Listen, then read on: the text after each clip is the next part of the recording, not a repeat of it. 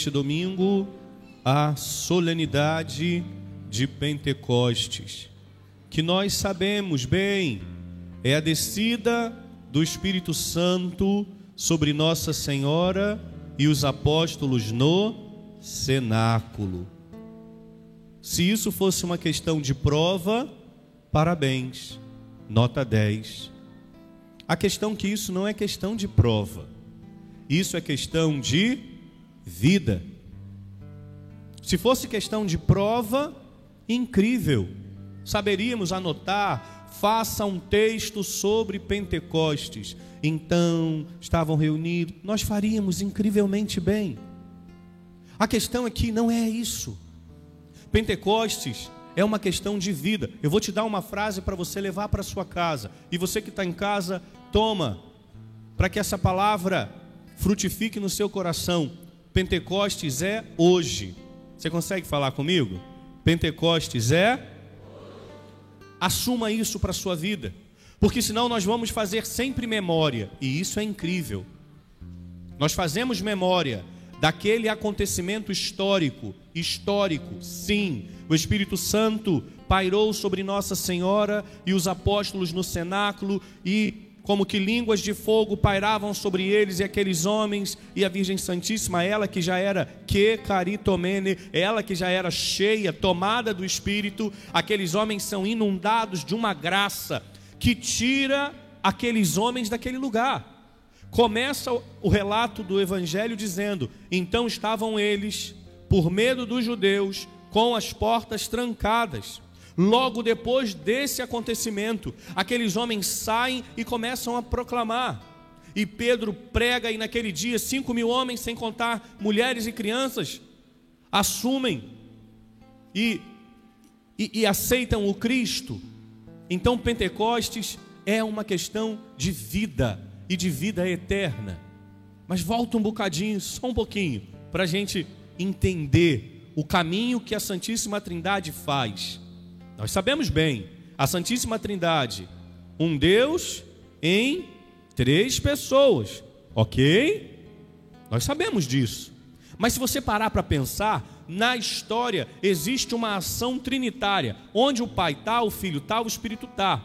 Eles não se separam, apesar de que quem morreu na cruz foi o Filho. O Pai não morreu na cruz, o Espírito não morreu na cruz dizer que o pai morreu na cruz é uma heresia que já foi combatida lá no início, chamada patripassionismo. O pai não morreu na cruz, quem morreu na cruz foi o filho. Mas a ação trinitária é una. Então, o pai criou, o filho redimiu. Já preguei isso aqui há alguns anos atrás na Semana Santa. Eu falei sobre o verbo redemere do latim, que significa comprar de volta. Isso é lindo demais. Isso é bonito demais. O Pai nos cria, cria toda a criação. Nós somos pertença do Pai. Porém, a liberdade humana quebra esta aliança. E eu vou dizer algo muito duro agora, mas eu preciso dizer: o pecado nos torna inimigos de Deus. E isso não é uma figura de linguagem, não. Isso é uma verdade espiritual. O pecado nos torna inimigos de Deus. Nós nos afastamos de Deus. E foi isso que o pecado fez com o homem. Então, o Pai nos criou. O Filho, vendo esta separação, torna-se um como nós, igual a tudo, exceto no pecado. Então, o Filho se torna um de nós e nos compra de novo. Isso é incrível, isso é lindo. O verbo redimir é comprar de novo. Qual é o seu preço? Quanto você custa? Às vezes algumas pessoas pensam eu não valho nada. Outras pensam ninguém me ama. O mundo aí fora valoriza o seu preço é dependendo do que você pode, o que você faz e o que você tem. Tem gente que vale muito e tem gente que vale quase nada. Isso segundo o critério aí de fora. Nós, o nosso valor, não vou dizer preço, podemos dizer, mas o nosso valor é o sangue de Deus vertido na cruz. Por isso nós somos muito caros para Deus. Por isso nós somos muito queridos para o Pai. Porque o meu valor para o Pai é o sangue do filho dele, vertido na cruz. Por isso o demônio tenta de todo jeito nos roubar. Você está entendendo? Por isso que o demônio tenta de todo jeito nos roubar de Deus. Porque nós somos muito caros para Deus. Nós somos muito queridos para Deus, porque nós, nós custamos o preço do preciosíssimo sangue do Filho unigênito dele. Por isso que o demônio trava essa luta para nos roubar. E o pecado nos tira da presença de Deus. Então o Pai criou, o Filho redimiu, comprou de volta. E aí agora o Pai sopra sobre nós, porque o Filho disse: Eu vou, mas eu mandarei o Paráclito, o Espírito Santo, para que o Espírito Santo seja essa força essa dinamis, do grego, que nos movimenta, é o Espírito Santo quem vai nos movimentar. Volta um pouquinho no Evangelho. Jesus apareceu e disse para eles: A paz esteja convosco. Depois soprou o Espírito e deu para eles um, uma missão. A quem perdoar dos pecados, eles serão perdoados. A quem não perdoar dos pecados, eles lhes serão retidos. Que missão é essa? Lembra que aqueles homens já tinham passado da última ceia. Tomai todos e comei, tomai todos e bebei. Isso é meu corpo que é dado por vós, isso é meu sangue que é dado por vós. Aqueles homens tinham sido ordenados bispos, os apóstolos eram, foram os primeiros bispos da igreja católica. Eles já tinham sido ordenados na última ceia. Agora Jesus aparece para eles e dá uma ordem. Que ordem é essa? Agora Jesus, na palavra, institui um sacramento. Que sacramento é esse?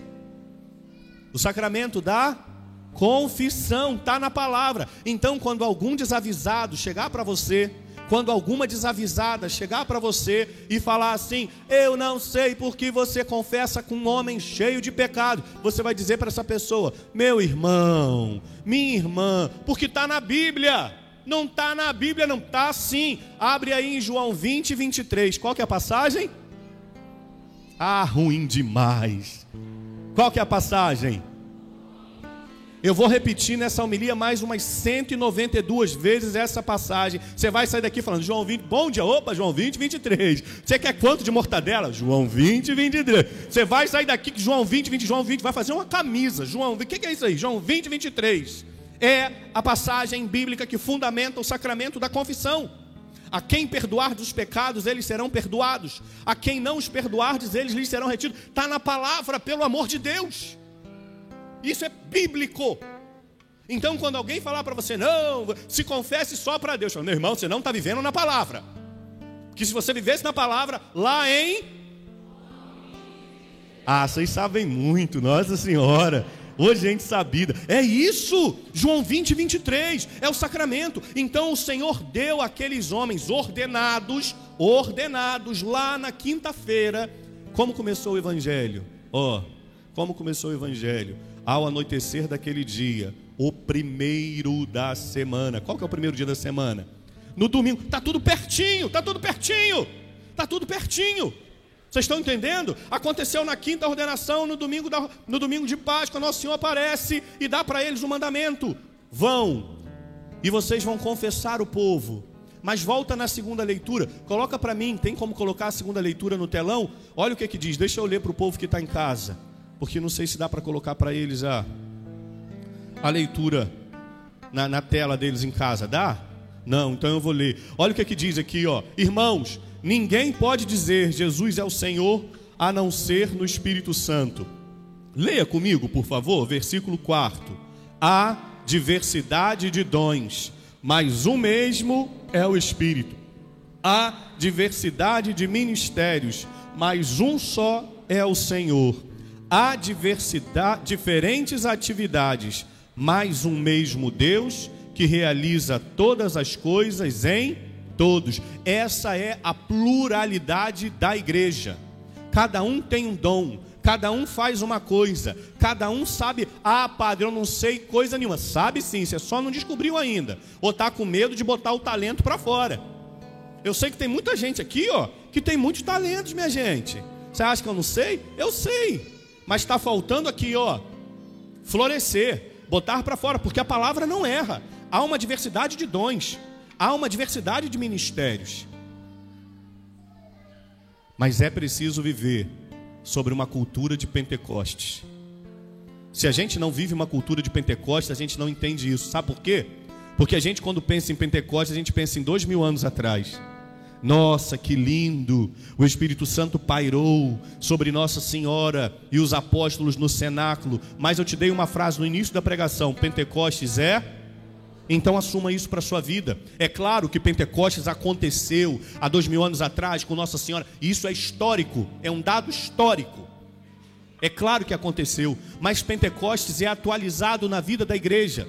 Quando você foi batizado, ali foi o teu Pentecostes. Você recebeu o Espírito Santo inteiro, não foi um pedacinho, não foi mais ou menos, não foi metade. Você recebeu todo o Espírito Santo, que na crisma você confirmou, aflorou esses dons. Pentecostes é hoje. Eu preciso viver uma cultura de Pentecostes, mas sabe qual é o problema? Que co colocaram dentro da igreja umas cisões, umas separações. Por exemplo, certamente você já ouviu dizer assim, ó, Ih, Padre Julinho é do fogo. Já ouviu isso? Se não ouviu, nossa, o Padre Osto, ele é do fogo. O que é ser do fogo? É ser do Espírito. Tem gente que gosta de rezar, vocês me conhecem, eu rezo, eu falo alto, eu oro em línguas. Mas se você está lá dentro do seu quarto aqui, ó, Ave Maria cheia de graça, o Senhor é convosco, Ave Maria cheia de graça. O capeta foge de uma alma temente a Nossa Senhora, ele não fica perto, porque ele sabe que lá na palavra, Deus já tinha dito para ele: ela vai te pisar a cabeça. Ele sabe, ele não é bobo, coisa nenhuma. Satanás não fica perto de uma alma devota à Virgem Santíssima. Então, se você reza o terço com piedade, você é do fogo. Está entendendo isso aqui? Se você reza, se você lê a palavra, você é do fogo. Só que o povo faz umas divisões. Não, eu sou tradicional. O que que é tradicional? Eu sou tradicional. Eu vivo a tradição da igreja. Oh, não, eu sou carismático. Eu sou eu sou é católico. Eu vou ficar me rotulando besteira? Eu sou é católico. É preciso viver uma cultura de Pentecostes. E essa cultura de Pentecostes não é para carismáticos. Essa cultura de Pentecostes é para toda a igreja. Padre, o senhor está falando contra. Não, pelo amor de Deus. Eu sou nascido e criado, todo mundo me conhece. Eu sou nascido e criado dentro da renovação. Mas o Espírito Santo não é posse da renovação carismática. E eu não estou falando mal da renovação, não. Eu estou dizendo que o Espírito Santo é posse da igreja. Ah, Deus deu ele para nós e nós temos que viver essa cultura de Pentecostes. Só que parece assim, não. Você vai para o grupo, você é, você não é. Pentecostes é hoje. Se você não lembrar disso, você só vai ficar fazendo memória. Olha que coisa linda, dois mil anos atrás, o Espírito Santo pairou sobre Nossa Senhora no cenáculo, ela que já era cheia do Espírito, e os apóstolos que foram transbordados. Pentecostes tem que ser hoje.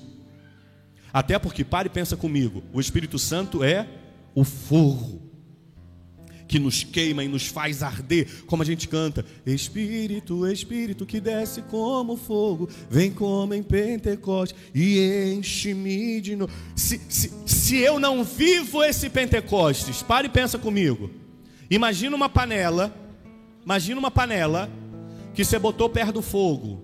A água que está ali dentro começou a esquentar, ferver Aí você afasta a panela do fogo. O que que acontece com aquela? Mas afasta mais ou menos assim, tira do fogo, mas deixa o fogo um pouquinho perto. Aquela água vai ficar morna. E água morna não serve para nada. Água morna não serve para nada. Não dá para beber e nem faz café. Não serve para nada. E o que que acontece? Escuta aqui em nome de Jesus.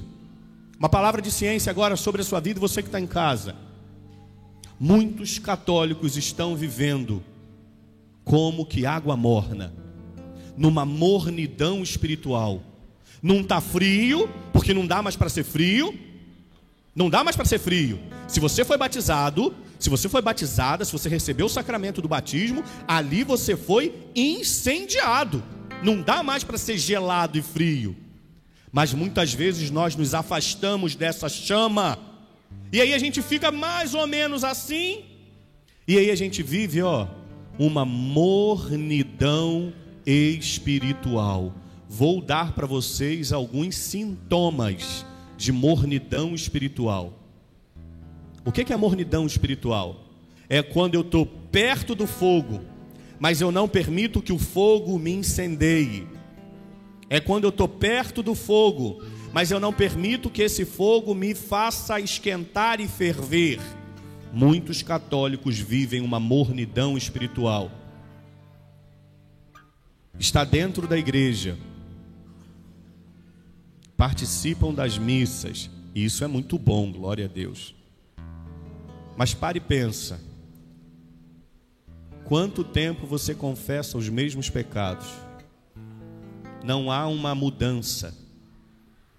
E eu não estou falando que você não tem que confessar os mesmos, você tem que confessar.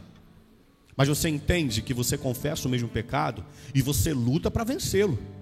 Agora, se você confessa o mesmo pecado, ah, daqui a pouco eu vou cometer de novo e vou me confessar, morno. Se você está lutando, glória a Deus, não está morno não. Mas se você já confessa aqui, falando assim, ah, isso, isso faz parte né, da minha vida, eu já me acostumei. Quer ver um outro sinal de mornidão espiritual? Não tem vida de oração pessoal.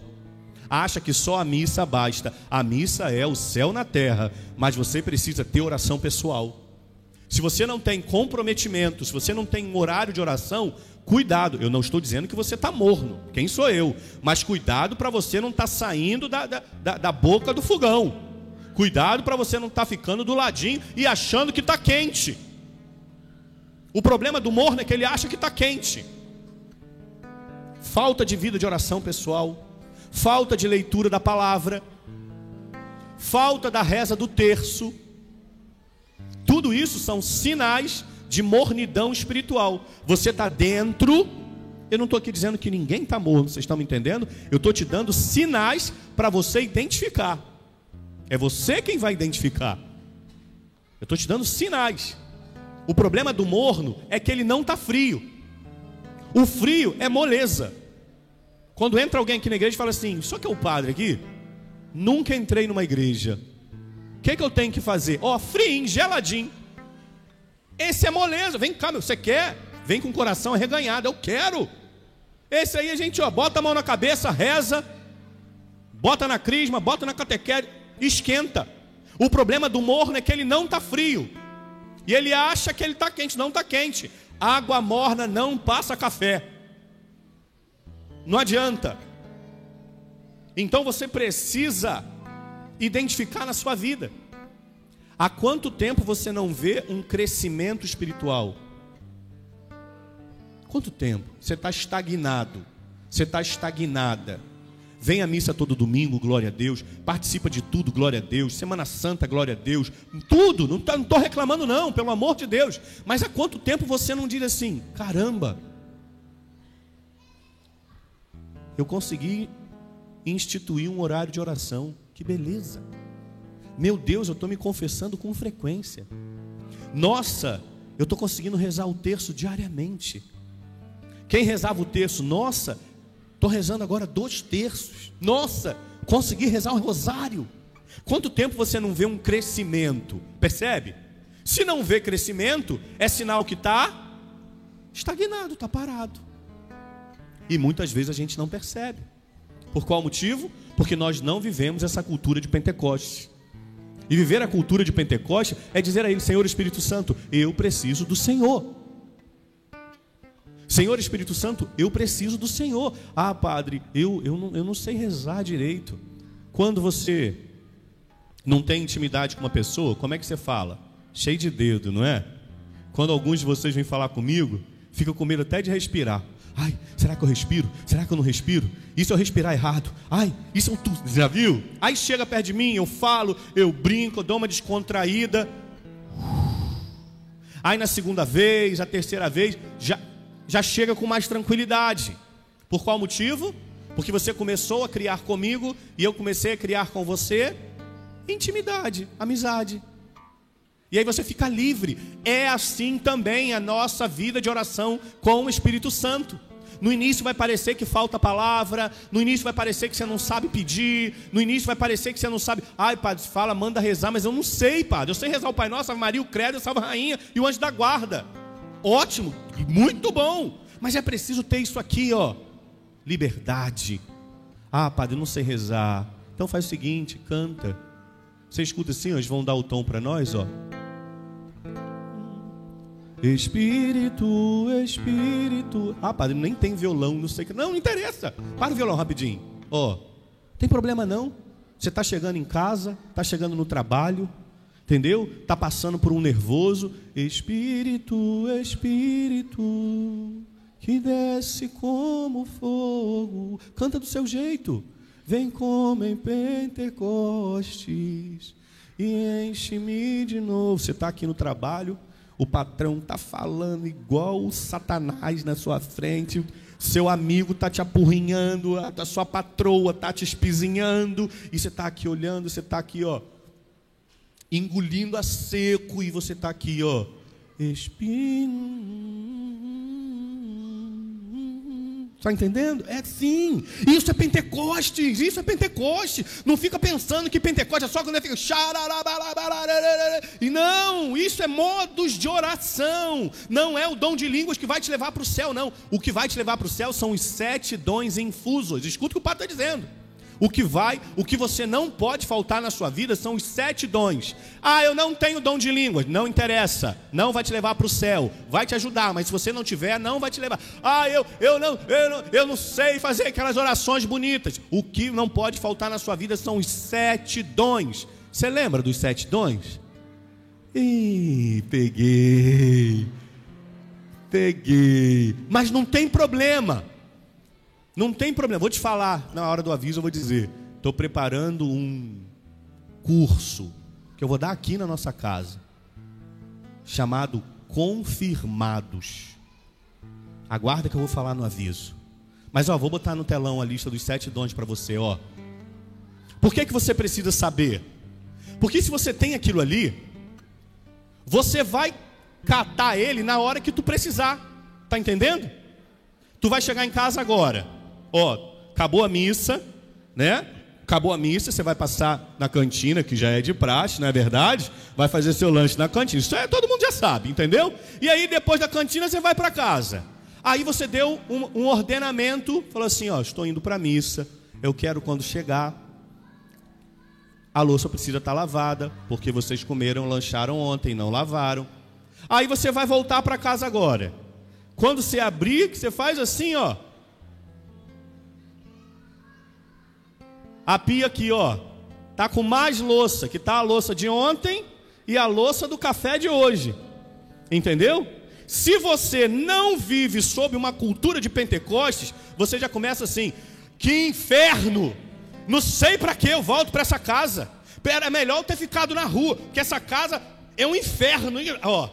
E começa a murmurar. Mas se você vive uma cultura de Pentecostes, você já fala assim: opa, calma aí, calma aí, peraí. Ah, opa, qual, qual, qual, que é o dom, qual que é o dom que eu estou precisando? Ah, eu já sei. Deus, estou chegando em casa. Me dá sabedoria. Senhor Espírito Santo de Deus, me dá sabedoria. Não me dá força agora, não. Que só me dá força agora, eu vou matar um. Não dá força, não. Dá força, não. Dá sabedoria. Eu preciso de sabedoria. Entendeu? Você vai pedir. Se você sabe a lista, você pede. Entendeu? Aí você está na rua, aí passa um, um Adão, vocês conhecem, né? Na rua passa Adão, passa Eva, vocês conhecem essa aí? Sim, de quando em vez de passar, outra ela, ó, a miserável saiu do Éden e veio passar aqui na minha frente. Aí, que bandida, né? É, aí daqui a pouco passa um Adão, você fala, olha lá, olha lá, ó. Foi expulso do Éden e a praga veio parar aqui na taquara para me apurrinhar ainda à vista, entendeu? Aí, ó, nessa hora, tu fica o quê? Tentado. Sim, tentado. É uma tentação que você está sofrendo. Não vem com essa, não, minha filha. A, a roupa é minha, o, o corpo é meu. Sim, mas você tem responsabilidade espiritual sobre a vida do outro. Ah, não tem nada a ver, padre. Para com esse discurso machista, pessimista. Não, não, não. não é, não. Você sim tem responsabilidade espiritual sobre o outro. Se você se veste indevidamente, você está ajudando o irmão a pecar, está pecando duas vezes. Ah, eu não acredito nisso, o problema é seu, você não é católico. Porque quem é católico vive com essa responsabilidade. Ou então você está chegando no trabalho, aí fiquei sabendo do negócio, ó, vai rolar um negócio aqui, quer entrar, coisa assim, ninguém vai ficar sabendo, não vai dar prejuízo para ninguém, tá, tá, tá. Ô gente, vai dizer que você nunca fez. Aí os caras ainda falam assim, né? Ah, vai dizer, vai dizer que tu, vai dizer que tu não, não, ah, para de ser bobo, cara. Tá sobrando aí. Ó, lembra da tentação, seja na, no âmbito sexual, ou lembra dessa tentação agora. Se você sabe a lista, Deus, por favor, me dê agora o dom do temor de Deus. Eu preciso ter temor. O que é, que é o temor de Deus? A palavra diz lá, no, na, na, carta de João, se não me engano: no amor não há temor. O temor de Deus não é ter medo de Deus. Não é nada a ver. Temor, pensa uma pessoa que se ama muito, tipo, você morre por ela. Pensou rapidinho, né? Por que, que você não faz uma coisa para desagradar essa pessoa? Porque você a ama. Você não faz porque você tem medo. O seu medo é o que? De magoar aquela pessoa. Isso é temor de Deus. Eu amo tanto a Deus que eu não quero magoá-lo. É claro que eu não consigo magoar a Deus. O meu pecado não magoa, porque Deus não fica magoado. Mas eu sei que desagrada. Você está me entendendo? Então o temor de Deus é: eu não quero fazer nada, eu não quero falar nada que desagrade a meu Deus. Então, se eu estou na rua, passou a bendita, ou passou o bendita, eu falo: não, eu não vou olhar, eu não vou cobiçar, porque eu não quero ferir a minha amizade com Deus. Deus, eu preciso de temor. Estou no trabalho, chegou lá aquela proposta, pá. Deus, dá-me agora temor, temor, eu preciso ter temor, porque eu não quero ferir a nossa amizade. Ou então, último exemplo: chega alguém para você, muito conhecido, um vizinho, um amigo, sei lá. Olha, estou vindo do hospital e acabei de receber um diagnóstico que me deixou desesperado. O médico disse que eu tenho uma doença que ele ainda não sabe nem como tratar. Aí, o que, que tu vai falar para essa pessoa? Ah, não fica assim não. Ah, fica tranquilo que, que, que vai dar tudo certo. Quem disse que vai dar tudo certo? O que, que é dar tudo certo? Dar tudo certo é a pessoa ficar curada? E se a pessoa morrer, não deu tudo certo? Você já parou para pensar nisso? E se a pessoa morrer com essa doença? Não deu. Então não deu tudo certo. Deus falhou na vida dessa pessoa. Ou dar tudo certo é estar nele.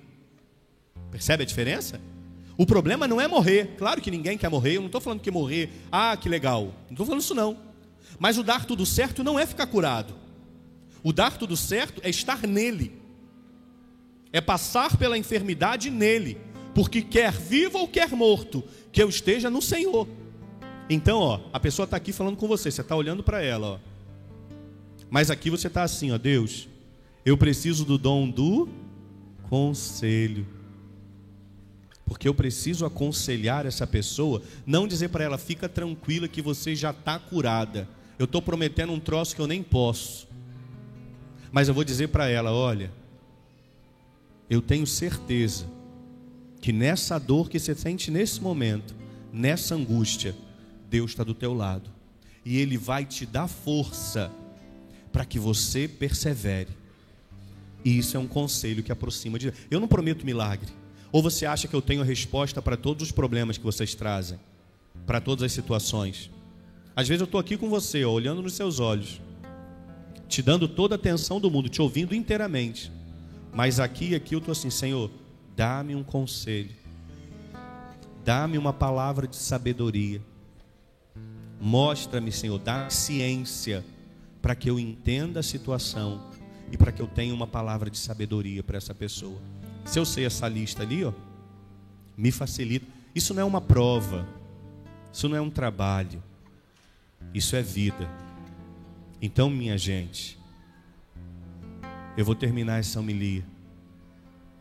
Mas você precisa sair dessa igreja hoje lembrando: Pentecostes é hoje, agora, amanhã, depois da manhã.